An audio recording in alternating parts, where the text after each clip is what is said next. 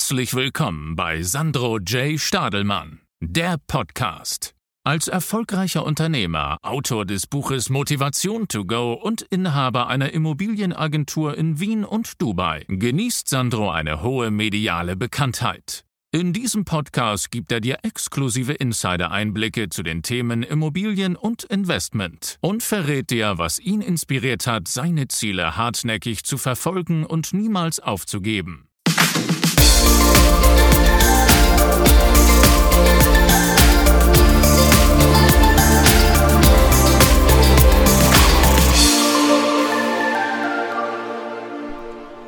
Hallo und herzlich willkommen. Mein Name ist Sandro Julian Stadelmann. Ich bin der Namensgeber dieses Podcasts. Herzlich willkommen bei Sandro J. Stadelmann, der Podcast. In der zweiten Folge. Ja, Leute, es ist, während ich hier jetzt aufnehme, in unserem Büro immer noch derselbe Tag. Ähm, zwischen der ersten und jetzt der zweiten Folge hatte ich Besichtigungen, war mich testen, ähm, war unterwegs, war im, im Wagner, habe mich für eine Rolex eintragen lassen, etc., etc., etc. Es ist schon wieder einiges passiert. Ja, habe mich da noch abgeduscht. Wir haben ja Gott sei Dank in unserem Büro viel, viel Platz äh, inklusive einem Badezimmer mit Badewanne, Dusche, habe mich da noch abgeduscht. Ähm, es ist leider so, dass wir äh, momentan scheinbar kein warmes Wasser haben im Badezimmer. Dementsprechend musste ich mich jetzt eiskalt abduschen. Ja, habe mich jetzt kalt abgeduscht, bin wieder fit, bin voller Energie, bin ready und motiviert für die zweite Folge.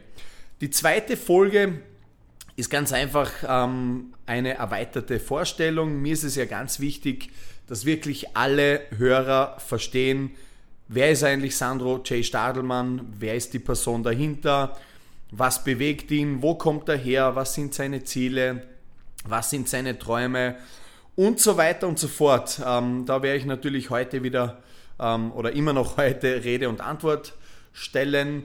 Ähm, ja, ich starte einfach, also ich mache einfach mal da weiter, wo ich in der ersten Folge aufgehört habe. Ich habe euch ja erzählt, dass ich eben ähm, begonnen habe im, im Alter von 15 Jahren auf der Baustelle als Elektriker. Bin dann eben dann zur Post, dann zum Bundesheer und im Jahr 2011 habe ich dann angefangen als Immobilienkaufmann bzw. Immobilienmakler zu arbeiten. Und jetzt im Jahr 2011 beginnt in Wahrheit auch der spannende Teil. Alles davor war schön und gut, war recht interessant. Ähm, mein Leben bis, bis im Alter von 21 war ganz nett. Nee, war es nicht. Das war eigentlich Kacke. Also meine ganze Kindheit und Jugend war wirkliche Kacke.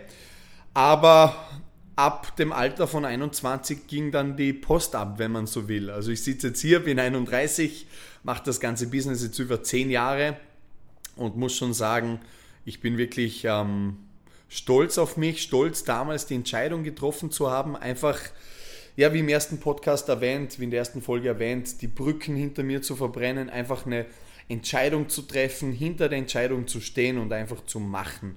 Ich habe damals wirklich meinen Sack und Pack zusammengesammelt und habe Vorarlberg, meine, meine Geburtsstadt Bregenz, verlassen und einfach gesagt, auf nie mehr Wiedersehen.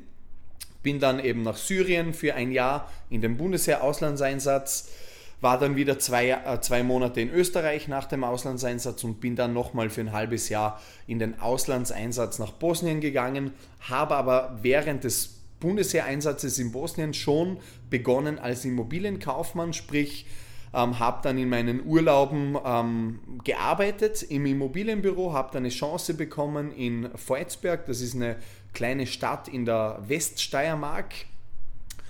Und ja, also war dann 21, habe begonnen als Immobilienkaufmann-Lehrling und ja, wo geht's jetzt, wo soll ich jetzt anfangen? Naja, zuallererst muss man sagen, ich habe dort begonnen und, und hatte ja immer noch wirklich, noch nicht wirklich ähm, irgendwie, ähm, wie soll ich sagen, ähm, ich habe mich da, also ich hatte noch nicht wirklich das Selbstvertrauen, ähm, dass ich, dass man braucht, um erfolgreich zu werden. Das heißt, Ich habe da ähm, auch ähm, irgendwo nach dem Motto gelebt, fake it until you make it. Das heißt, ich habe dann recht zügig in den ersten Monaten dann ähm, die ersten Besichtigungen gehabt, die ersten Akquise-Telefonate und bin dann mehr und mehr reingesunken in den Beruf und, und, und, und wirklich habe reingetaucht. Also ich habe das mit, mit so viel Engagement, mit so viel Leidenschaft betrieben. Also als ich dann begonnen habe, fix in der, in der, in, im, im Immobilienbüro, das war glaube ich im September 2011, da war dann so quasi mein erster offizieller Arbeitstag. Klar, davor war ich schon immer wieder dabei bei Besichtigungen, aber da im September 2011 war es dann wirklich auch, auch offiziell und bin dann ähm, ja, recht zügig rausgegangen, besichtigen, Kalterquise und, und, und habe dann einfach ähm, auch dort wieder eine Entscheidung getroffen, weil als ich dann zurückkam aus dem Bosnien-Bundesheer-Einsatz, habe ich wieder mit Fußball begonnen. Damals beim, beim Club, ich glaube ASK Köflach hat der geheißen, äh, dort in der Nähe von Volzberg. Die spielten damals in der vierten Liga. Ich glaube, das war die Landes, steirische Landesliga. War dort zweiter Tormann und habe dann ein Angebot bekommen, Tormann-Trainer zu werden, weil ich war schon immer ein recht talentierter Tormann. So für die ganz große Karriere hat es nie gereicht, aber habe zumindest schon auch ähm, das Talent gehabt, mal ein guter Tormann-Trainer zu werden und hatte dann eben vom Obmann des Vereins das Angebot, äh, in, die, in die Trainerausbildung zu gehen und, und hätte dann 500 Euro im Monat bekommen. Das, das war eigentlich sehr lukrativ, das Angebot. Also mal, um einzutauchen, einmal die ersten Erfahrungen als, als Tormann-Trainer zu sammeln und dafür, das noch für, für, für vernünftiges Geld dazu mal und habe mich dann aber wirklich gegen diese sehr, sehr spannende Möglichkeit entschieden. Also das war schon irgendwie, also es war schon cool. Also Tormann-Trainer mit 21, dann wer weiß, vielleicht wäre es mir mal ein Tormann-Trainer geworden bei FC Bayern oder Barcelona oder, oder wo auch immer. Nee, Spaß beiseite. Also ich habe mich dann tatsächlich dagegen entschieden, weil ich, ich wusste ja, ich muss dann zwei Monate auf Trainerausbildung, bin dann jeden Tag am Trainingsplatz und, und jede, jede, jeden Abend von 18 bis 21 Uhr und habe gewusst, nee, Sandro, du musst jetzt eintauchen in den Beruf des Immobilienmaklers. Du musst jetzt jeden Tag in der Früh aufstehen, arbeiten, alles dran setzen, dass du ein erfolgreicher Makler wirst und am Abend vorm Schlafengehen immer noch arbeiten bis zur letzten Stunde quasi, bis zur letzten Sekunde des Tages musst du was für den Beruf tun, um dich weiterzuentwickeln und dass aus dir ein guter Makler wird. Und das habe ich dann getan. Ich, ich habe dann das ähm, spannende Angebot vom Fußballverein abgelehnt, habe dann ganz aufgehört mit Fußball. Und ich muss ehrlich sagen, das hat mir schon sehr, sehr weh getan. Also wirklich weil Freunde von mir aus der Kindheit damals, mit denen ich im Verein gespielt habe, in derselben Mannschaft, wie zum Beispiel Sandro Gothal, der ist dann Fußballprofi geworden, der war, beim, war dann beim Wolfsberger AC in der Bundesliga, hat mit Peter Schul zusammengespielt, ein ehemaliger Nationalspieler, hat dann, glaube ich, sogar mal kurz mit Anautovic gespielt und, und war dann in, in quer in Europa unterwegs als Profi, dann mit Dejan Stojanovic, der war ein Jahrgang unter mir damals bei Schwarz-Weiß Bregenz, der ist heute Profi-Tormann in der, in, der, in der englischen Liga, also wirklich Top-Profi, hat auch bei St. Pauli gespielt. Also das waren so meine Spielkameraden, also meine, meine Kameraden aus dem Fußball damals und, und ich sah, wie die Profi wurden und da hat wirklich mein Herz geblutet. Es war niemals so, dass ich irgendwie neidisch war auf die. Ähm, nee, weil Neid gibt es bei mir nicht. Ich, ich habe denen habe denen die Karrieren von, von Herzen gegönnt und deren noch mehr als jeden anderen, weil ich wusste, wie hart er immer gearbeitet hat. Der war als Kind immer ein bisschen bummelig, ein bisschen dicker und den haben die Leute dann oft verspottet und der hat einfach so hart gearbeitet und deren großen Respekt. Ich ziehe jeden Hut, den ich irgendwo habe, ähm, dass du es so weit geschafft hast und, und wirklich bin auch stolz, dass ich, dass ich so Leute auch kennen darf. Und ja, also als ich dann gemerkt habe, dass die, die einige Leute aus, meinem, aus meinen damaligen Mannschaften Profi wurden, ja, da hat mein Herz geblutet. Das war ja auch immer mein Traum als Kind damals, Fußballprofi zu werden, Fußballstar, reich und berühmt.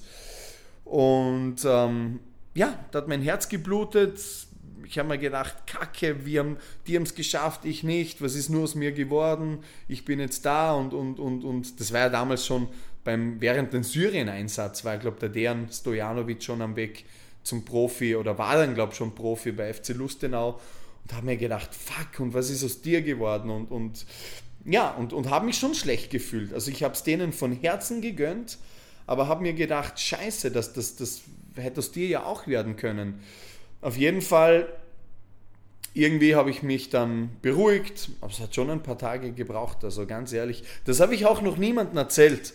Deshalb Real Talk, also ist alles wirklich, ähm, ich, ich mache da wirklich, mein Herz auf für euch Zuhörer des Podcasts. Nee, ähm, habe da ein paar Tage gebraucht, um das Ganze zu verarbeiten, als ich gemerkt habe, hey Mensch, die, die zwei Jungs, die sind, die sind jetzt Profi und, und ich bin jetzt noch in Syrien und später dann eben Tormann-Trainer hätte ich werden sollen, aber doch nicht Profispieler und habe mich dann aber explizit für den Weg des Immobilienmaklers entschieden.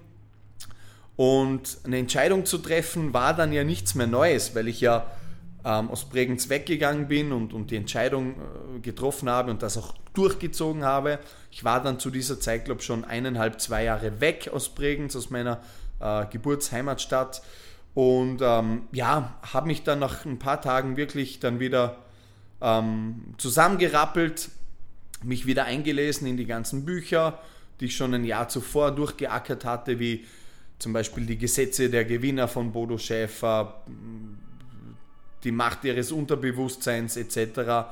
Und habe mich dann einfach wieder so auf meinen Weg fokussiert. Also weg von, von, von anderen, sondern wieder hin zu meinen und habe gesagt, Sandro, Mensch, Fußballprofi wirst du zwar keiner mehr, aber warum, warum, das muss ja nicht heißen, dass du nicht doch, nicht auch trotzdem reich und berühmt werden kannst. Naja, und das habe ich mir dann 2013 nochmal ein, äh, eingäng, äh, eindringlich zu Herzen genommen, aber dazu später mehr.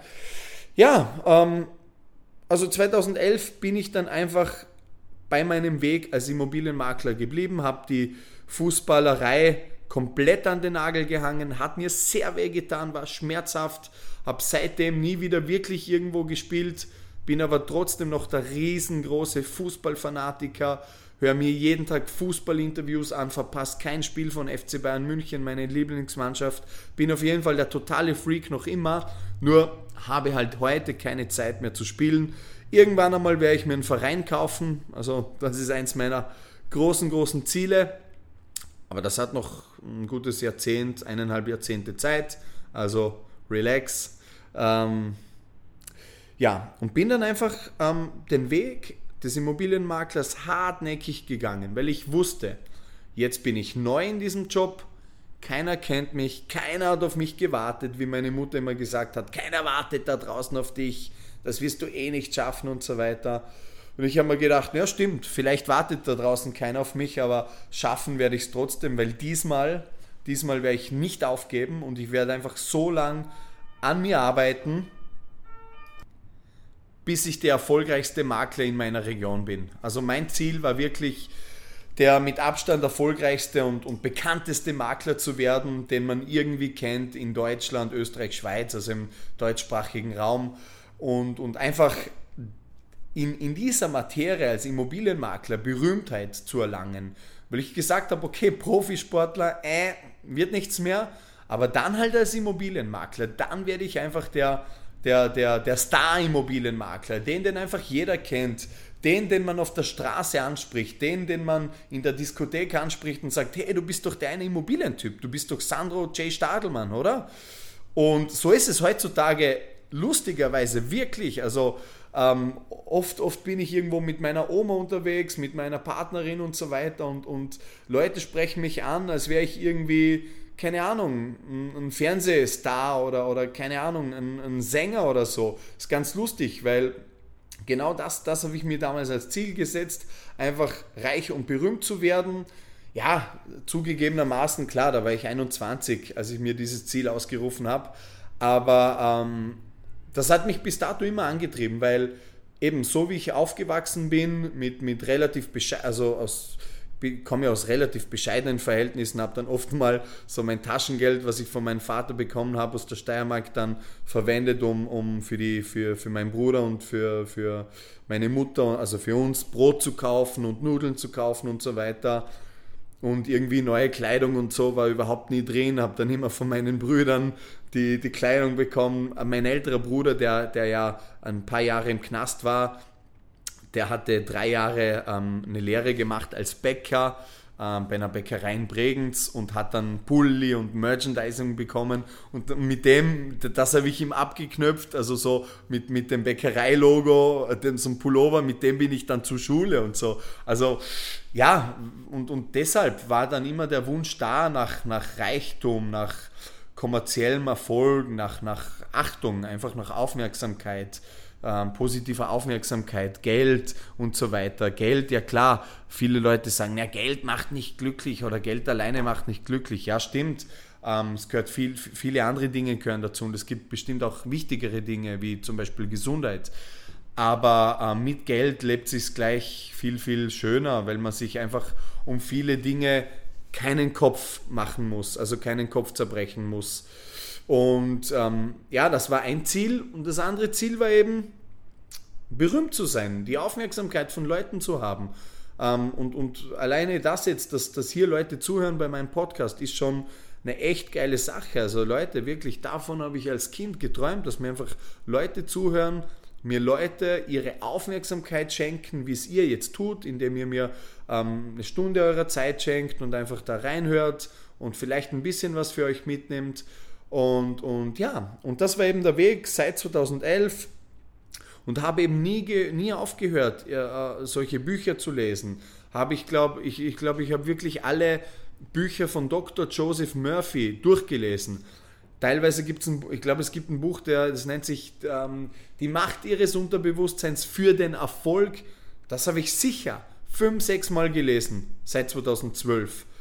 Die Gesetze der Gewinner von Bodo Chef habe ich zehn, zwölf Mal gelesen und habe eben nie wieder, bin nie wieder abgerückt von diesem Weg, von dem Weg der, der, der positiven Lebensweise, der, der, des positiven Denkens, der, des, einfach so dieses positive naturell zu entwickeln. Und davon habe ich nie abgelassen und das hat mir immer geholfen, vor allem dann, wenn es mal nicht so gut lief. Und da hat es einige Zeit, also oft Zeiten geben seit 2011, ähm, wo es einfach schwer war. Wenn ich zurückdenke, ähm, damals, also ich habe ja 2011 als Makler begonnen. Gut, und als Makler, als Immobilienmakler, wenn du neu bist, musst du mal anfangen mit Akquise, Kaltakquise. Und jeder Vertriebler oder jeder Makler unter euch kennt es. Kaltakquise ist einfach der Horror. Vor allem, wenn man wirklich am Anfang steht, wenn man vielleicht noch jung ist und, und das Selbstbewusstsein noch nicht so entwickelt ist, wie vielleicht beim 40-Jährigen, der schon Erfolge hat oder auf Erfolge zurückblicken kann in seinem Leben. Also ja, das war einfach alles ziemlich schwer am Anfang. Aber ich habe mich reingearbeitet. Ich bin einfach jeden Tag in der Früh aufgestanden, habe dann meine Motivationsvideos angesehen, gefrühstückt und bin dann zur Arbeit und habe den ganzen Tag nichts anderes gemacht wie irgendwie Kalterquise. Habe Briefe verteilt in Graz damals. Ich bin dann ja 2012 im, im ich glaube im, im, Frühling dann zum Immobilienbüro nach Graz gewechselt. Also habe dann Volzberg verlassen, weil da einfach ähm, der Markt der falsche war. Ja, habe dann nach Graz gewechselt und habe auch wieder alles irgendwie gemacht, was in meiner Macht gestanden ist. Also wirklich Montag bis Sonntag habe da einfach rigoros durchgezogen. Ich, ich wollte den Erfolg einfach so sehr, ich habe hab gesagt, diesmal gibt es kein Zurück. All or nothing, all or nothing. Und habe einfach Akquise, Akquise, Akquise, will haben und die ganzen Plattformen auf und runter telefoniert. Ich glaube, das war, ist schon lange nicht mehr erlaubt. Heute ist es auf jeden Fall nicht mehr erlaubt, diese Kaltakquise, aber damals habe ich es gemacht wie ein Verrückter. Montag, Sonntag, Samstag, Feiertag, die Leute irgendwie fast schon belästigt, aber es hat dann Früchte getragen. Also ich habe im ersten halben Jahr des Immobilienmaklerseins 240 Euro Nettoprovision kassiert, weil ich eine Mietwohnung vermietet habe. Das war ziemlich schwer. Und nach einem halben Jahr ist mir der Knopf aufgegangen auf, auf gut österreichisch. Das hat dann einfach ähm, da war dann einfach da war ich über den Berg. Wie, was soll ich sagen? Also es, es ist so, da gibt es so eine Story von Les Brown, das ist so ein Motivational Speaker aus Amerika, der sagt, wenn man ähm, einfach so oft an, einen, an einem Baum schüttelt und nicht mehr aufhört zu schütteln, dann sagt sich der Baum irgendwann einmal, auch wenn es quasi gar nicht möglich wäre oder gar nicht geht, irgendwann mal, Mensch, okay, komm, jetzt lasse ich einfach mal ein paar Äpfel fallen. Auch wenn es heute nicht sein soll, aber komm, der hört einfach nicht auf, der Verrückte. Der hört nicht auf, komm, dann wirf, wirf ich jetzt ein paar Äpfel runter. Und so war es dann bei mir. Ich habe den Erfolg wirklich erzwungen. Einfach erzwungen. Und war dann wirklich schon, ähm, muss ich sagen, also so ehrlich muss ich sein, im Jahr 2012, Mai, Juni herum, kurz davor aufzugeben. Und wollte dann wieder zurück zum Bundesheer, weil ich mir gesagt habe, und das war so ein schwacher Moment, und, und jeder von euch wird es, wird kennen. Man hat hin und wieder mal im Leben, Gott sei Dank nicht oft, aber hin und wieder mal im Leben so einen ganz, ganz schwachen Moment, wo man sich einfach hilflos vorkommt, wo man denkt, nee, alles läuft gegen einen, gar nichts funktioniert. Und das war eben so nach Ablauf dieser sechs Monate, als wirklich nichts zu funktionieren schien. Ich habe kein Geld verdient, also ja, 400 Euro im Monat. Als Makler hatte Gott sei Dank noch Ersparnisse von den Bundeseinsätzen, aber die waren auch schon relativ am Limit. Und habe gewusst, Mensch, Sandro, du musst jetzt was verdienen, sonst musst du wieder entweder zum Bundesheer, wieder zur Post oder whatever, weil sechs Monate, in sechs Monaten 240 Euro netto zu verdienen, das reicht halt nicht. Also das wird dann sehr, sehr knapp. Und nach Ablauf dieser sechs Monate oder kurz vor Ablauf habe ich von meinem Vater 500 Euro ausgeliehen. Also es ist wirklich Real Talk. Ich habe, glaube noch so gut wie niemanden von dieser Story erzählt. Habe gesagt, Papa, hey, bei mir ist es sehr, sehr knapp. Ich brauche ein bisschen Geld. Ich, sonst schaut es sehr schwierig aus. Hat er gesagt, ja, da nimm die 500 Euro, passt schon. Mein, mein Vater war da immer super. Also mein Vater hat zwar nie verstanden, warum ich die Dinge mache. Dem wäre früher immer lieber gewesen, wenn ich einfach Handwerker werde, wäre irgendwo in einer Fabrik oder am, am Bau oder so und der hat das nie verstanden, warum ich gewisse Wege gegangen bin. Aber gut, ähm, habe mich da nicht ablenken lassen und, und, und, und ja, habe dann 500 Euro von ihm ausgeliehen und habe dann, glaube zwei Monate später, oder nicht mal zwei Monate später, nachdem ich das Geld ausgeliehen hatte, meine erste Wohnung verkauft. Und das war wirklich ein Meilenstein und habe dann ähm, 3000 Euro netto verdient mit dieser Provision und als die Provision dann am Konto war, das dürfte so Juli, August gewesen sein, habe ich meinen Vater angerufen und habe gesagt, Vater, wir treffen uns bitte auf dem Café. Und ähm, ja, dann haben wir uns getroffen, habe ich ihm 500 Euro rübergereicht. Und, und er so, ja, was ist das? Sage ich, ja, naja, du hast mir vor zwei Monaten ja das Geld geliehen, hier ist es zurück danke dir, danke Papa. Und er so, naja, aber sicher, bist du sicher, willst du es noch nicht lieber behalten? Sage ich, nee, ich habe jetzt die erste Wohnung verkauft, ich habe 3000 Euro jetzt ausbezahlt bekommen, ich brauche es jetzt nicht mehr, vielen Dank. Und er so, na, bist du sicher? Der hat es gar nicht glauben können. Der hat nicht glauben können, dass sein Sohn jetzt gerade 3000 Euro aus der Immobilienmaklerei verdient hat. Der hat dann gesagt, na, bist du sicher? Muss das dann eh nicht zurückzahlen oder ist das nicht irgendwie Scam oder so? Meine Oma, mein Vater, keiner hat es glauben können. Aber das war Realität und das war der, der Ankick zu was ganz Großem. Also das war mir bis dato wirklich fremd für solch eine Arbeit so viel Geld zu bekommen, weil ich, ich war gewohnt, Elektriker, Baustelle, harte Arbeit, hart schuften, Wände einstemmen, kiloweise Beton herum, also Ziegel herumtragen, also Baustelle halt, wirklich harte Arbeit für überschaubares Geld. Oder Postler, lässige Arbeit für wenig Geld. Oder Bundesheer, mittel viel Geld, aber viel Gefahr und, und, und weg aus dem eigenen Land und so weiter. Aber ich habe nie für möglich gehalten in der Praxis, das war so ein Mindset-Shift, dass das möglich wäre für mich. Und ihr könnt euch nicht vorstellen, wie ich mich damals gefühlt habe. Wirklich so vom, vom unteren Mittelstand oder vom, vom, von wirklich sehr, sehr bescheidenen Verhältnissen in Österreich dann zu 3000 Euro Netto-Provision. Heute natürlich ähm, könnte ich nicht mal einen Bruchteil meiner monatlichen Fixkosten mit 3000 Euro ähm, begleichen. Aber damals war das verdammt viel Geld und es war ein verdammt geiles Gefühl. Und da habe ich gewusst, Sandro, Gott sei Dank hast du die Entscheidung getroffen, Gott sei Dank bist du dabei geblieben und hast nicht aufgegeben.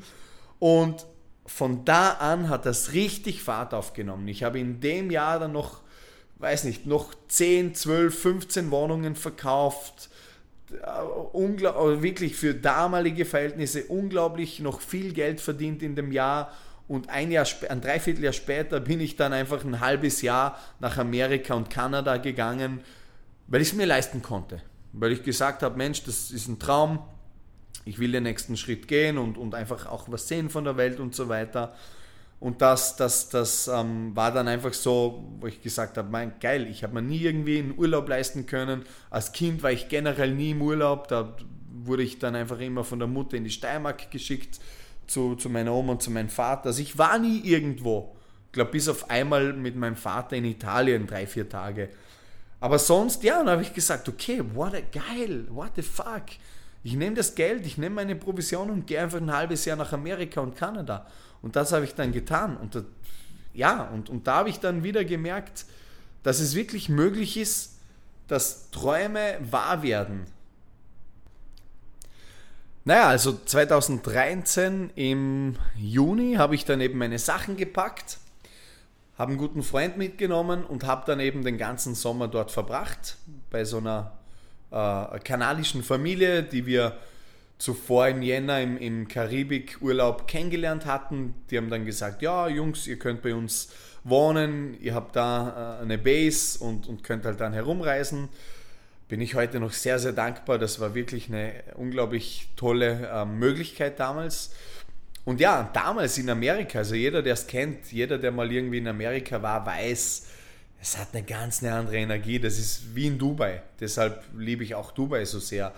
Du hast dort so eine Aufbruchsstimmung, so, man sagt ja immer, das Land der unbegrenzten Möglichkeiten zu Amerika und habe dort einfach diese Energie, diese Grenzenlosigkeit aufgesaugt und diesen, diesen Vibe auch mitgenommen dann wieder im September, Oktober bin ich, na September bin ich dann wieder zurück nach Österreich und ähm, dann war es ja gar, gar kein halbes Jahr. Na, auf jeden Fall, es waren schon ein paar Monate.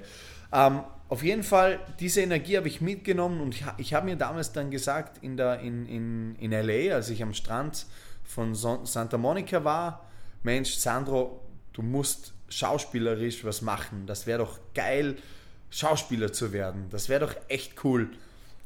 Und ähm, ja, wiederum, jeder, der mich kennt, weiß, wenn, wenn ich mir was vornehme mittlerweile, dann, dann ziehe ich es einfach durch. Also dann rede ich nicht lang herum und um einen heißen Brei herum und bla bla bla, sondern I'm taking action. Und ja, als ich wieder zurück war in Österreich, war das erste, was ich gemacht habe, am Montag äh, angerufen bei Schauspielschulen in Wien. Ich war da, damals habe ich dann eben fix in der Steiermark gewohnt, mit meiner Oma dort im Haus im Bezirk Volzberg und habe dann dort angerufen und gesagt, ja, mein Name ist Sandro Stadelmann, ich würde gerne in Ihre Schauspielschule kommen, also so als, als Student.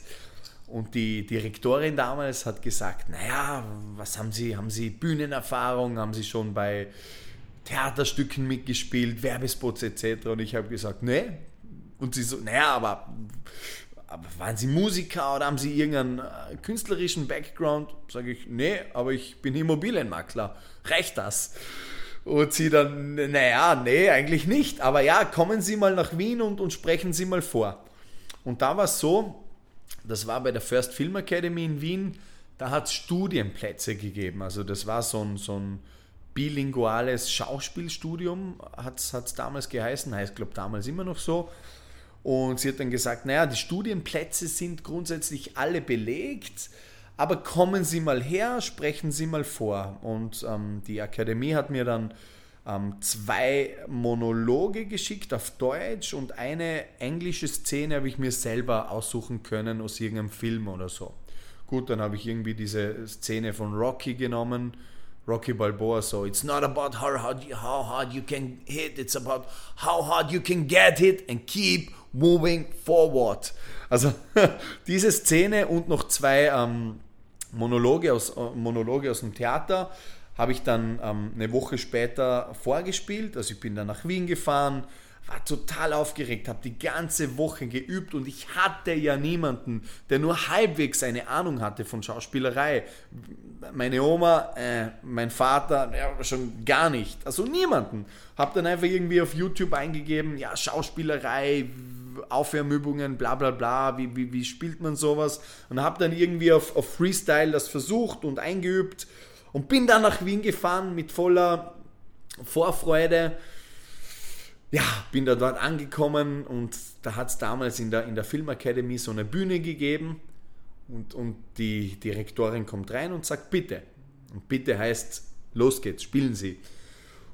Und ich so, na gut. Und dann habe ich halt die drei äh, Monologe runtergespielt, runtergerasselt. Wie ein totaler Vollamateur. Also, okay, sie sagt dann am Schluss, danke. Und dann Direktorin einer Schauspielschule, jeder, der irgendwie mal was mit, mit Schauspielkunst zu tun gehabt hat, der kennt das. Man lässt sich dann Zeit und man nimmt dann die Brille ganz lässig runter und schaut in die Luft.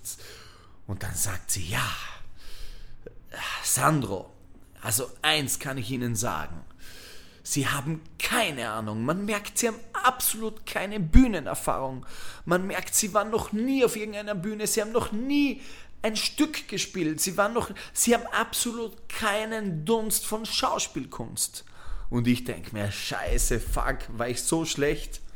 Und dann macht sie weiter und weiter und weiter. Und irgendwann sagt sie dann, aber, aber Herr Sandro, eins muss ich sagen, Sie haben wirklich Bühnenpräsenz. Sie waren, Sie hatten Energie. Sie waren, Sie haben die Bühne ausgefüllt. Und um das geht es schlussendlich. Also vor allem im Theater, in der Schauspielerei, da geht es um, um Charisma, da geht es einfach darum, dass man, dass man das ausfüllt mit, mit seiner Energie. Und dann hat sie gesagt, ja, also da ist sehr viel zu machen, also sie haben einen langen Weg vor sich, aber wissen Sie was? Sie sind aufgenommen. Und ich denke mir, also Leute, das war ein Glücksgefühl, das war unbeschreiblich, weil mein Ziel war, in diese Schule zu kommen, diese drei Jahre Schauspielausbildung zu absolvieren und einfach reinkommen in diesen Beruf und in, dieses, in, diese, in diese Künstlerszene und einfach Fuß zu fassen. Und ich hatte dann ein Glücksgefühl, es war unglaublich. Ich bin raus auf die Straße. Also ich habe da irgendwie dann noch so einen Bescheid bekommen, so eine Woche später beginnt der Studiengang und ich denke mir, okay, ja geil, aber wie mache ich das jetzt? Ich habe ja kein, kein, keine Wohnung, kein Zimmer, kein gar nichts. Aber okay, whatever. Da habe ich mir dann später dann den Kopf drüber zerbrochen. Ich bin dann raus, so habe dann einen Luftsprung gemacht in der Luft, so mit beiden Füßen so zusammen, so total verrückt, bin zum Auto gesprintet, rein ins Auto, sofort meine Oma angerufen. Meine Oma ist seit zehn Jahren so circa meine Bezugsperson, und gesagt, Oma, du wirst es nicht glauben, ich bin aufgenommen, ich bin aufgenommen. Und habe dann irgendwie jeden angerufen, der mir irgendwie was bedeutet. Und ähm, bin dann eben nach Hause gefahren zur, zur Oma in die Steiermark. Und die hat dir gesagt, Wahnsinn, cool, unglaublich. Habe gesagt, naja, schon cool, aber pass auf, in einer Woche beginnt der Spaß, beginnt dieses, dieser Studiengang, das war glaube ich im, am 1. Oktober oder am 3. Oktober oder so. Also ich hatte wirklich tatsächlich nur eine Woche Zeit, um mich zu organisieren. Und habe dann einen Kumpel angerufen, noch während der, während der Fahrt, mit dem ich äh, in Bregenz aufgewachsen bin, sage, hey Darko, ähm, wie schaut's denn aus? Kennst du jemanden, der, der ein Zimmer, irgendwie ein WG-Zimmer vermietet oder so? Weil Geld hatte ich jetzt ja nicht mehr so viel übrig nach dem Kanada-Aufenthalt und, und habe gesagt, du ja, weißt du irgendwas? Sagt, ja, du, in, in meiner Wohnung wird ein Zimmer frei. Das war so eine Dreizimmerwohnung und, und ein Zimmer war eben für ihn gedacht und ein Zimmer war eben. Ja, und das andere Zimmer war eben vermietet an, ich glaube damals die Stieftochter vom Vermieter. Und er hat eben gesagt, du, die zieht in einem Monat aus, du müsstest halt einen Monat irgendwie eine andere Lösung finden. Und, und er hat mir dann eh geholfen. Grüße gehen raus, Darko, vielen Dank für damals. Ähm, ja, und der hat mir dann geholfen, dass ich irgendwo einen Monat unterkomme, war dann auch in so einer komplett abgefuckten WG, aber ja, war eh ganz amüsant jetzt im Nachhinein gesehen und bin dann bei ihm eingezogen. Ähm, ja, es, es, war verrückt. Eine Woche hatte ich, um alles zu organisieren, also um, um irgendwie mit, mit meiner damaligen ähm, Immobilienfirma alles zu checken. Habe dann einen Chef gesagt, hey, ich mm, würde gerne mit dir sprechen. Und er, naja, was ist los? Jetzt bist du erst von Kanada, Amerika zurück. Jetzt gibst du wahrscheinlich wieder Vollgas. Das willst du mir wahrscheinlich sagen, oder? Ich so, ja und nein. Also ja, aber nicht nur als Makler. Und der so, naja, wie kann ich das verstehen? Sage ich, du, ähm, ich werde nach Wien gehen und werde auf die Schauspielschule gehen. Der, der, der, hat mich angeschaut, als wäre ich total verrückt. Der, der hat gesagt, was, wie, wo, hä? Bist du total wahnsinnig? Und mein Vater hat es auch irgendwie nicht verstehen können. Er hat gesagt, überlegt er das und na und er nicht und bla bla bla. Ich habe gesagt, nee, ja, ich will das machen, aber pass auf, ich, ich will trotzdem Makler bleiben, weil ich muss ja auch den Spaß finanzieren und mein Leben finanzieren und ich will Maklerei einfach weitermachen in Wien. Und dann sagt er, ja, aber schau, jetzt in Graz, kenne ich schon ein paar Leute, jetzt hast du schon ein paar Objekte und, und ein bisschen ein Netzwerk, jetzt gehst du nach Wien, musst wieder bei Null beginnen, dich kennt dort keiner, dort ist der Markt ja viel, viel umkämpfter als hier in Graz. Dann haben wir gedacht, ja stimmt, da hat eigentlich recht. Ähm, ich habe mir aber irgendwie gesagt, also ich habe es schon extrem unterschätzt. Ich habe mir gedacht, nee, nee, wenn ich es in Graz schaffen habe können, dann, dann wird es auch in Wien gut gehen. Naja, das habe ich extrem unterschätzt. Naja, schlussendlich bin ich dann nach Wien, bin dann eben dort eingezogen in die WG und ähm, habe dort dann eben die Schauspielausbildung besucht. Das war jeden Tag, ich glaube, von 8 bis, bis 14 Uhr und habe dann am Nachmittag ähm, ein bisschen gelernt für, für, die, für, die, für die Schauspielschule und eben auch Immobilienmaklerei betrieben. Das heißt, ich habe dann einfach dasselbe gemacht wie eineinhalb Jahre zuvor in, in Graz und in der Steiermark. Also einfach will haben, das ist so eine österreichische Immobilienplattform, die größte in Österreich, auf und runter telefoniert, bei Türen angeklingelt, gesagt, hallo, Sandro Stadl mein Name, ich bin Immobilienmakler, würden sie mir ihre Wohnung geben zum Verkauf. Also komplett crazy. Aber es hat Früchte getragen.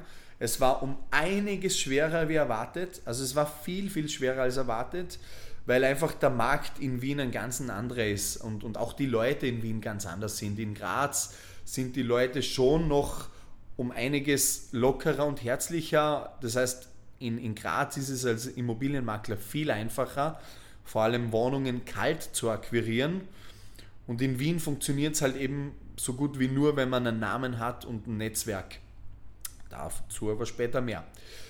Naja, ähm, habe dort Türklinken geputzt, Türklinken poliert, wenn man so will, und bin dann, ja, habe dann einige Objekte akquiriert und habe dann eh so im Schnitt jede zwei Monate mal ein Objekt verkauft, weil ich muss ehrlich sein, ich hatte nicht mehr die 50, 60, 70 Stunden für die Maklerei, weil ich auch noch Schaus Schauspielausbildung da war und ich für Theater, äh, äh Schulproduktionen und so weiter lernen musste und habe dann auch ein Theaterstück gespielt 2015. Also es war viel los dann auch schauspieltechnisch und habe mich dann als Makler einfach von null an wieder beweisen müssen. Und das war am Anfang auch sehr, sehr, sehr schwierig. Sehr, sehr schwierig und habe mir dann aber irgendwann gesagt, 2015, Sandro, so rein über Kalterquise wird es nicht funktionieren. Also du musst schon, du musst schon irgendwie dir einen Namen aufbauen, dir eine Marke aufbauen, dass die Leute zu dir kommen, dir die Schlüssel in die Hand geben und sagen, Sandro, hier ist der Alleinvermittlungsauftrag, verkauf bitte meine Wohnung.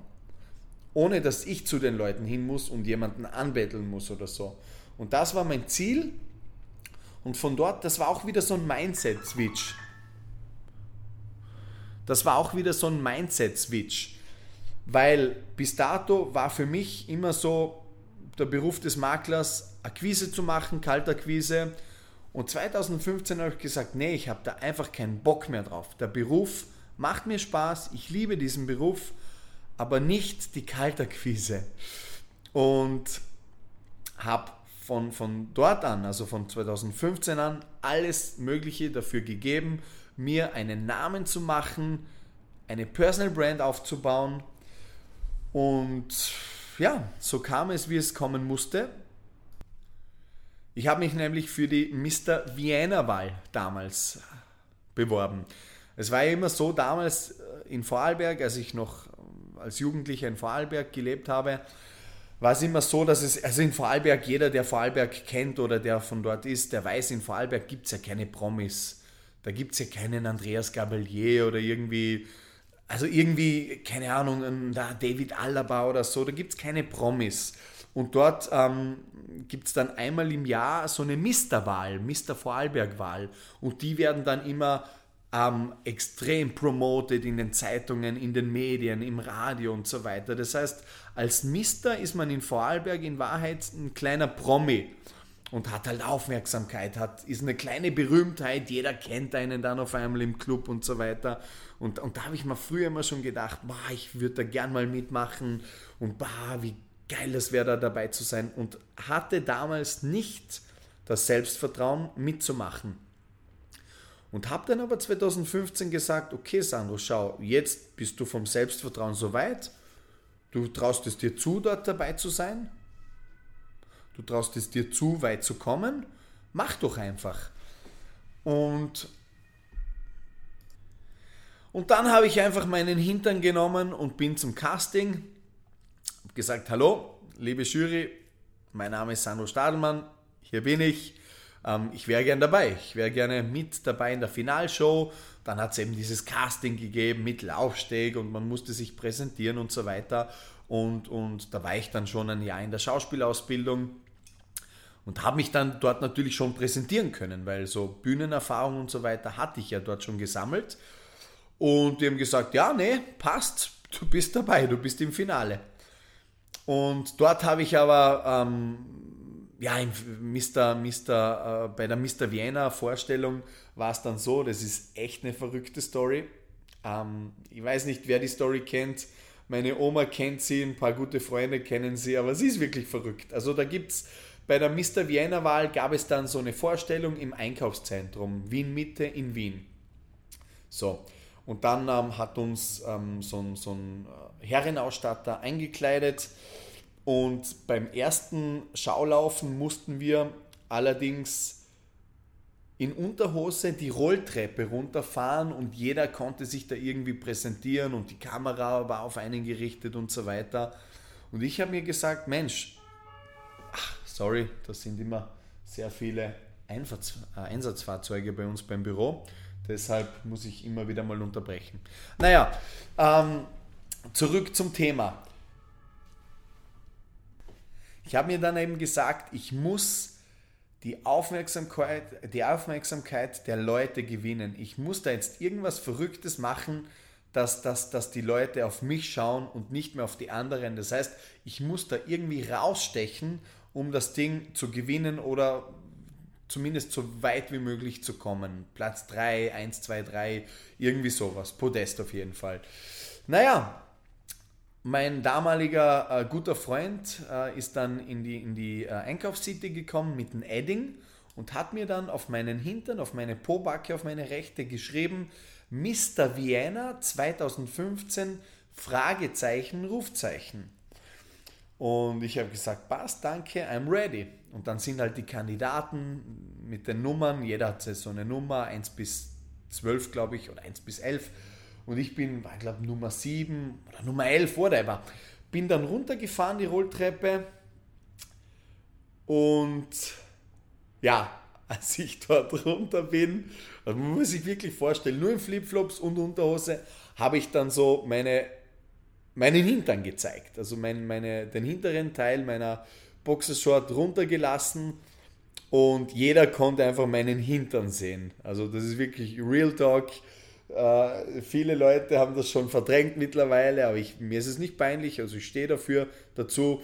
Und ähm, mit dieser Aktion habe ich einfach allen absolut die Show gestohlen, weil da hat es ja Kandidaten, also Favoriten gegeben und, und, und die irgendwann schon mal am Laufsteg waren und so weiter.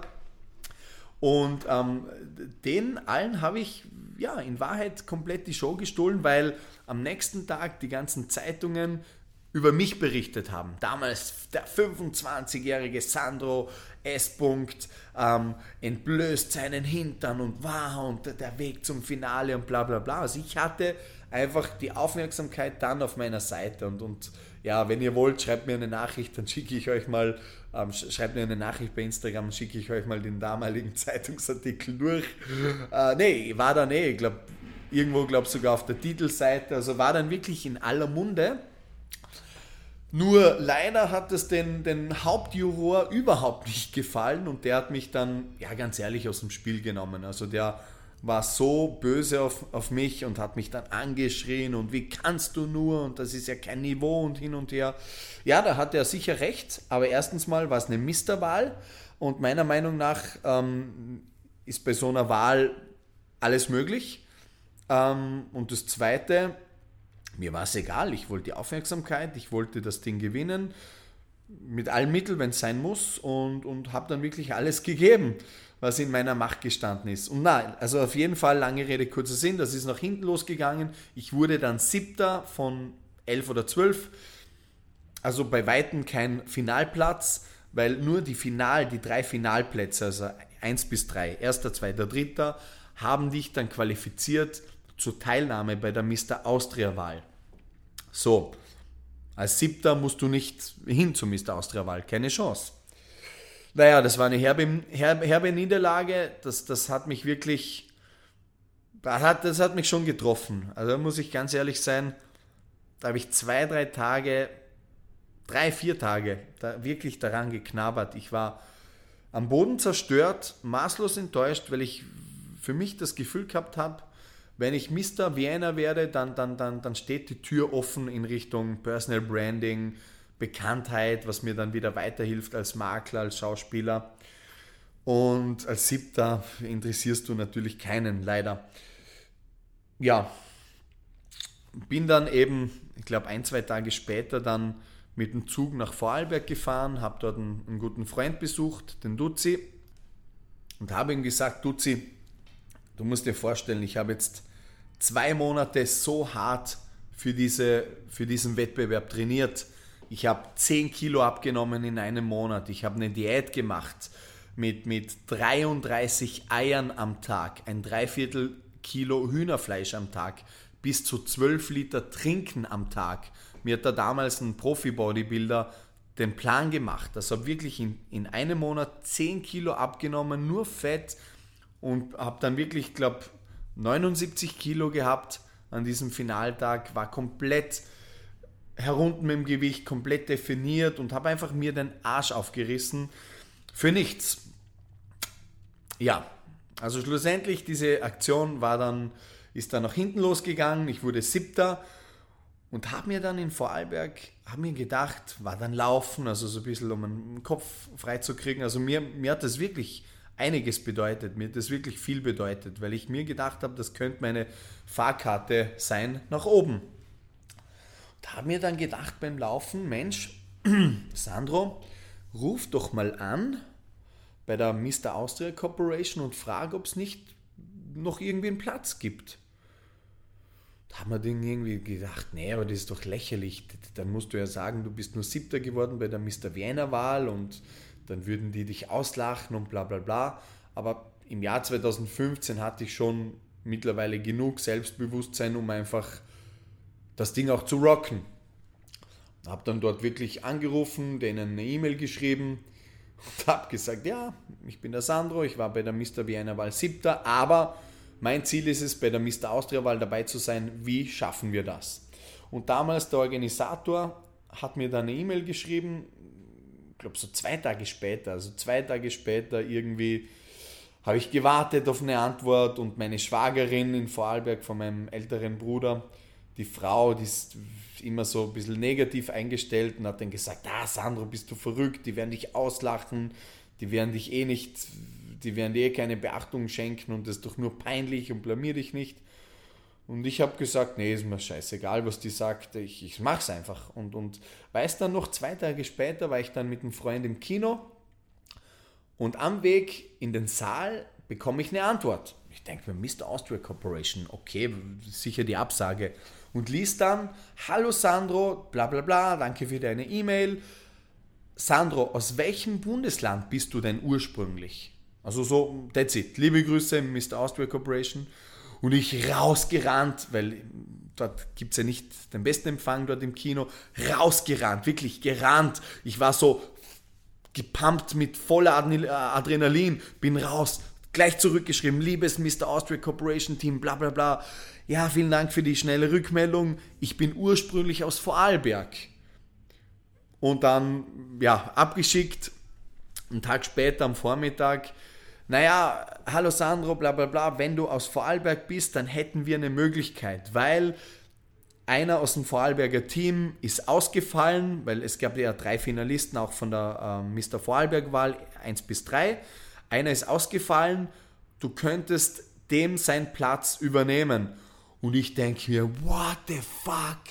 Geil, verdammt, wie geil, kneif mich mal und so. Und, und, und habe dann habe dann sofort, also jetzt am Vormittag irgendwie sofort dann mit dem telefoniert, mit dem Organisator, gesagt, ja, wirklich, wie können wir das machen? Ist das alles fix? Und, und er hat gesagt, ja, naja, wenn du wirklich aus Vorarlberg bist, dann kannst du aus Vorarlberg antreten, das kann ich da jetzt so ähm, zusichern. Du musst einfach nur noch final zusagen. Ich habe gesagt, na klar, ja sicher, geil, bitte, danke, juhu, wann geht's los? Und dann sagt er wieder, wie damals schon bei der Schauspielausbildung, nein, in einer Woche geht's los mit dem Mr. Austria Camp. Und ich so, ja geil, ich bin dabei, wann und wo. Und, und er sagt, ja, in Graz und so. Ich habe mir gedacht, okay, Graz, das wird ein Heimspiel, super. Aufgelegt, mich zehnmal bedankt. Und dann meine Oma wieder angerufen. Das erste einfach die Oma angerufen und gesagt, Oma, du wirst es nicht glauben. Du wirst es nicht glauben, ich bin für Vorarlberg aufgenommen. Und sie so, was, was, nee, das ist ja alles schon vorbei. Du musst jetzt erst dich über die Mr. Vorarlberg-Wahl qualifizieren und bla bla bla und, und das ist sicher nur ein Scherz. Sag ich, nee, Oma, na, ich bin dabei. Der Organisator selber hat mir jetzt gerade am Telefon bestätigt, dass ich aufgenommen bin über eine sozusagen Wildcard, weil da eben einer ausgefallen ist. Und sie so, ja, super. Sie hat sich mit, mich, mit mir gefreut durch Sandy. Man, wir waren beide happy, also das Wahnsinn. Das war auch so ein kleiner Traum von mir, so ein Ziel. Und ich habe mir echt gedacht, Mensch, diesmal werde ich es einfach nicht verkacken und ich werde, werde einfach noch härter an mir arbeiten. Und das habe ich auch gemacht. Also ich bin dann eben, habe dann einen Tag später meine Sachen gepackt, bin dann zurück von Vorarlberg dann nach Graz zu meinem Vater und zu meiner Oma und habe mich dann eben ähm, für das Mr. Austria Camp vorbereitet. Und das war, ähm, muss man sagen, echt eine geile Zeit. Und ähm, ja, wir hatten dann die ganzen Challenges, unter anderem die Sport-Challenge, wo ich mich erinnern kann, da habe ich einfach, da ging es darum, dass man an einem äh, am Wochenende, Mr. Austria Camp, eben ähm, Liegestütz macht und, und, und Klimmzüge und allerlei und, und, und jeder halt. Also, und, und der hat gewonnen, der halt am meisten Liegestütz äh, gemacht hat. Und da waren teilweise Bodybuilder dabei, Marathonläufer. Und ich habe einfach ja, weitergemacht, weitergemacht, nie aufgegeben, hat dann, glaube ich, irgendwie 27 Klimmzüge gemacht, 96 Liegestütz und war dann irgendwie, glaube ich, Zweiter oder Dritter in der Sport-Challenge. Die Social Media Challenge habe ich dann schlussendlich gewonnen und ja, Charity bin ich, glaube irgendwie auch Zweiter oder Dritter geworden. Und dann war noch ein Part bei der Sport Challenge, dass wir die äh, Skisprungschanze in Bischofshofen raufrennen. Also wirklich raufrennen. Das war, äh, das hat geheißen Red Bull 400. Und da war es auch so. Also ich war schon halbwegs fit, aber da waren halt Läufer dabei, da waren Triathleten dabei beim Mr. Austria Bewerb. Und da, also ich habe es auch in meinem Buch im Detail beschrieben, also mir war schon schwarz vor Augen, aber ich habe mich dort einfach hochgeschleppt und bin, glaube von 27 Leuten als Fünfter oder Sechster ins Ziel oben angekommen, sofort gekotzt. Also bin da einfach, habe da einfach meine Grenzen irgendwie verlassen und bin einfach über, über meine Grenzen übergangen, als ich nicht mehr konnte, trotzdem weiter meine Muskeln da irgendwie waren komplett verkrampft und, und mir war schlecht, wirklich schwarz vor Augen und bin einfach weitergegangen.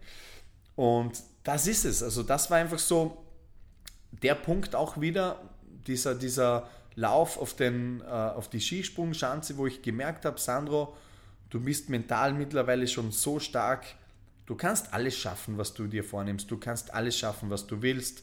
Du musst einfach nur machen und weitergehen und weitergehen und nicht aufgeben. Und so war es dann. Also ich bin dort dann wirklich als Fünfter, Sechster einmarschiert und habe die ganzen Marathonläufer und die ganzen Top-Sportler hinter mir gelassen, einfach weil, weil ich mental stärker war, weil ich einfach mich dort hochgeschleppt habe mit, mit, mit Ach und Krach. Und ja, und beim Mr. Austria Finale, lange Rede, kurzer Sinn, äh, bin ich dann Dritter geworden. Also Mr. Austria Bronze. Das ist unglaublich. Also von 27 Leuten aus ganz Österreich damals, wie es geheißen hat, der drittschönste Mann Österreichs. Das hat eine Moderatorin beim ORF dann gesagt, beim äh, ORF. Äh, Fernsehinterview, Sandro, wie fühlt sich's an, der drittschönste Mann Österreichs zu sein? Und ich habe es irgendwie nicht glauben können. Also mein Ziel war natürlich, das Ding zu gewinnen, aber ich habe gesagt, wenn ich es unter die Top 3 schaffe, dann, dann ist es einfach mega, mega geil. Also ihr, ihr müsst euch wirklich vorstellen, bei der Mr. Vienna-Wahl siebter, der mich total aus dem Spiel genommen und dann bei der Mr. Österreich-Wahl Dritter zu werden, war einfach nur mega geil. Und das hat einfach dem Ganzen einen richtig, richtig geilen Schub gegeben. Mit dieser Drittplatzierung, also mit diesem Mr. Austria Bronze-Titel, hat es einfach bekanntheitsgrad technisch an Fahrt aufgenommen. Da, da, da war man so alle zwei, drei Wochen mal in der Zeitung, immer wieder mal beim Fernsehinterview, ähm, Radiointerview, ja, war dann eingeladen bei, bei, bei Promi-Veranstaltungen, wo man Minister kennengelernt hat und so weiter und so fort. Also das war einfach so ein mega Sprungbrett und das war genau das, was ich davon auch erwartet habe. Also dass es mir einfach einen gehörigen Push gibt in meinen Beruf, und ja, da hat das Ganze einfach begonnen, äh, das, das, das, das Thema Marketing, das Thema Personal Branding, weil ich gewusst habe, egal was ich mache, ob ich Schauspieler werde, ob ich Makler äh, werde, also Makler bleibe, aber noch besser werde, die Leute müssen mich kennen. Ich kann das beste Produkt haben, ich kann die beste Dienstleistung überhaupt anbieten, aber wenn mich keiner kennt, dann, dann, dann mache ich keinen Umsatz, dann verdiene ich kein Geld, weil es kauft, kauft ja keiner bei mir oder gibt mir keiner die Wohnung zum Verkauf. Und, und da fortan, wie gesagt, haben mich die, die Leute dann wahrgenommen aus den Zeitungen und so weiter und, und bei der Quise war es dann auch um einiges einfacher. Dann ich, hatte ich immer so eine Mappe dabei, habe dann immer wieder mal kalter Quise betrieben und gesagt, schauen Sie, ja, das sind meine letzten Zeitungsartikel. Ich war Mist Austria und schauen Sie, mir können Sie die Wohnung mit gutem Gewissen zum Verkauf übergeben, weil Sie, ich bin kein Unbekannter, ich habe ja was zum Verlieren und, und, und so weiter, weil Immobilienmaklerei, da geht es einfach sehr, sehr viel um Vertrauen. Und ja, das hat mir einen super Push gegeben und habe es bis heute nie bereut. Ja, das heißt, das war, das war so das nächste Ding. Also ich bin dann eben 2013 nach Wien, habe die Schauspielausbildung besucht, zwei Jahre. Nach zwei Jahren habe ich dann aber aufgehört. Die vollen drei Jahre habe ich nicht gemacht, weil ich dann doch gemerkt habe, dass das irgendwie ähm, so 100 Prozent die Schauspielerei dann doch nicht meins ist. Habe dann aber sehr wohl auch ähm, in, in einer ZDF-Filmproduktion mitgewirkt als Nebenrolle. Der Film heißt Die weiße Schlange. Da habe ich innerhalb von einer Woche reiten gelernt. Ja, das war auch hardcore, aber da zu, zu diesen ganzen crazy Geschichten werde ich ganz sicher noch in den nächsten Wochen und Monaten jeweils eine eigene Podcast-Folge machen. Also seid gespannt. Ähm, ja, da habe ich noch einige geile, wirklich coole Stories für euch in den Folgen parat ja, habe dann eben im ZDF mitgespielt, Fernsehwerbung und 2011, ah, 2016 dann haben wir ein, ein eigenes äh, Format dann produziert. Das Format nennt sich Mr. Imo, ist dann, ähm, da hat es dann eine Kinopremiere gegeben im Juni 2016 im Heidenkino in Wien und das war auch ein unglaublich geiler Augenblick. Aber auch dazu kommt mal eine eigene Podcast-Folge, weil es einfach den Rahmen heute total sprengen würde. Ich sehe, wir sind dann bald mal bei einer Stunde ange angelangt. Ich glaube, ich werde da noch einen dritten Teil machen müssen. oder vielleicht teilen wir es wirklich auf in, in einzelne Folgen. Ähm, ja, habe dann eben 2016 ein, ein Filmteam zusammengetrommelt, großteils aus Schauspielern, die, mit denen ich im Theaterstück gespielt habe, 2015 im Stadttheater Wiener Neustadt und habe dann eben so einen so Pilotfilm produziert als ausführender Produzent und Hauptrolle. Und der, der ist dann gelaufen, äh, äh, Premiere im Heidenkino, habe dann die Premiere auch moderiert. Das waren einfach so Momente des Glücks, so Momente, wo ich, wo ich gemerkt habe, für, für, für solche Momente stehe ich in der Früh auf und, und reiß, reiß mir täglich den Arsch auf. Also einfach so Momente, wo ich meine, meine Oma, meinen Vater glücklich gesehen habe. Mein Vater singt, glaube bei der, was ich gehört habe, dann bei der Premiere, bei der Filmpremiere, die Tränen gekommen. Das war einfach, das waren 300, 400 Leute in dem, in dem Kinosaal, Leute aus dem ORF, also Leute vom Film, Leute, Zeitungen waren dort, Kronenzeitung, Promis, Peter Rapp etc. Also es war echt ein Riesending und sicher eins der größten Erfolgserlebnisse für mich vom, vom Feeling her bisher in meinem Leben. Ja, es geht dann weiter, eben 2017 eine App entwickelt, 2019 ein Buch geschrieben, jetzt 2021 zwei Firmen in Dubai gegründet, so geht es dann eben weiter. Dazu aber mehr in der dritten Folge. Ich glaube, für die zweite Folge, jetzt haben wir eine Stunde durch, reicht so weiter mal. Also ihr seht, da ist ein Mann, der hat einiges zu erzählen, der hat einiges an Erfahrung schon gesammelt mit seinen 31 Jahren. Und ich glaube, das macht es aber für euch auch interessant zuzuhören und dabei zu sein, weil all diese Erfahrungen, die kann ich euch jetzt als, als Hörerschaft weitergeben. Und ähm, ihr hört eh immer wieder raus, so, so mein Feeling zu den Erfahrungen, ob ich, ob ich das heute jetzt immer noch gut heiße oder nicht. Ähm, aber ich muss ehrlich sein, zu allen Taten und zu allen Entscheidungen, die ich getroffen habe im Leben, stehe ich 100% dahinter und bereue gar nichts. Also ich bin stolz auf alles, was ich die letzten 10, 11 Jahre geleistet habe und die Entscheidungen, die ich getroffen habe und bin wirklich zufrieden mit dem bisherigen Weg. Und der bisherige Weg wird mit euch Gott sei Dank weitergehen. Ich freue mich so sehr einfach jetzt, dass es wirklich losgehen kann mit dem Podcast. Offensichtlich wird es noch einen dritten Teil geben, dass ihr so wirklich ein breites Verständnis darüber habt, wer ist Sandro J. Stadelmann, warum erlaubt er sich da jetzt einen Podcast darüber zu machen, warum soll ich dem Typen überhaupt zuhören. Genau deshalb, weil ich, wie gesagt, Erfahrungswerte habe, die ich weitergeben kann, weitergeben will, weil ich doch wirklich einiges erlebt habe. Einige ja, Packungen bekommen habe auf gut österreichisch, also einige ähm, Niederlagen auch verschmerzen musste, wie damals Mr. Vienna Wahl oder dann das Thema mit, mit der App, aber da komme ich eben in der nächsten Folge dazu. Wir haben damals eben im Jahr 2017 eine, eine App für die Immobilienbranche entwickelt.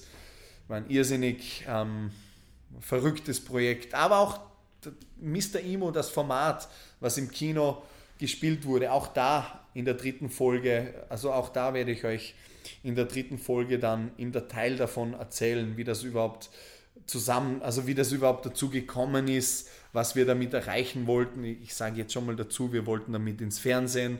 Es war gedacht als TV-Format und so weiter und so fort. Also wie gesagt, ich werde, werde euch da in, in, in der dritten Folge noch so ein bisschen ein Framework geben über meine Person. Und ich glaube, wenn die dritte Folge dann um ist und ihr alle drei Folgen gehört, gehört habt, dann habt ihr wirklich ein ganz ein gutes Gefühl über meine Person und könnt dann selber entscheiden, höre ich den Burschen weiter zu oder stoppe ich dann und entabonniere ich dann nach der dritten Folge. Aber glaubt mir, es wird noch richtig geil. Wir laden Promi-Gäste ein zu den Podcasts. Wir werden über Immobilien sprechen. Wir werden über meinen ersten Millionen-Deal sprechen. Wir werden über verrückte Kunden sprechen aus der Immobilienbranche. Wir werden über, über große Deals sprechen. Wir werden viel über Dubai sprechen. Wir werden über Investments sprechen. Wir werden auch weiterhin über Inspiration und Motivation sprechen. Auch hin und wieder mal über schwache Momente, über Niederlagen. Es bleibt, es ist und bleibt gnadenlos ehrlich. Ich nehme mir absolut keinen, kein Blatt vor den Mund, weil es ist mein Podcast und nur ich bestimme, was hier gesagt und nicht gesagt wird. Und euch sage ich nochmals herzlichen Dank fürs Zuhören. Ich wünsche euch noch einen wunderschönen Tag. Noch kurz zu meinem Setup. Ja, es ist jetzt 18.06 Uhr.